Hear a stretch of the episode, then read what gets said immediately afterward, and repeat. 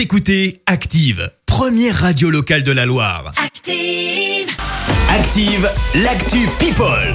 Alors, quelle est l'actu des stars ce matin Eh bien, on prend des nouvelles pour commencer de Catherine Deneuve.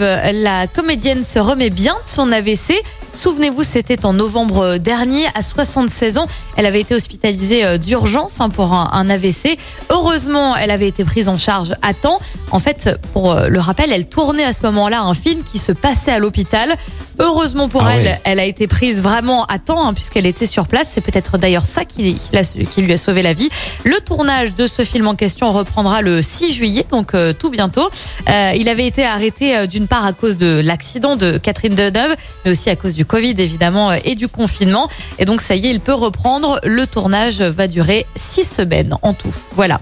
Et puis autre star euh, française au cœur de l'actu, c'est Johnny Hallyday.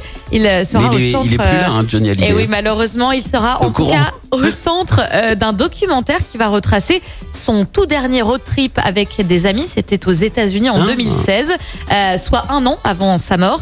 Le long métrage est attendu à la fin de cette année. On ne sait pas encore si ce documentaire sortira en salle de cinéma ou bien directement sur une plateforme de, de streaming ou à la télé.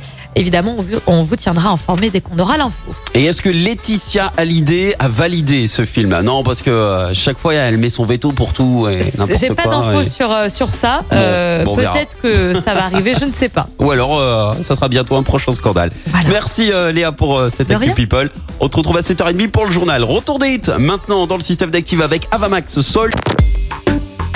Écoutez Active en HD sur votre smartphone, dans la Loire, la Haute-Loire et partout en France, sur activeradio.com.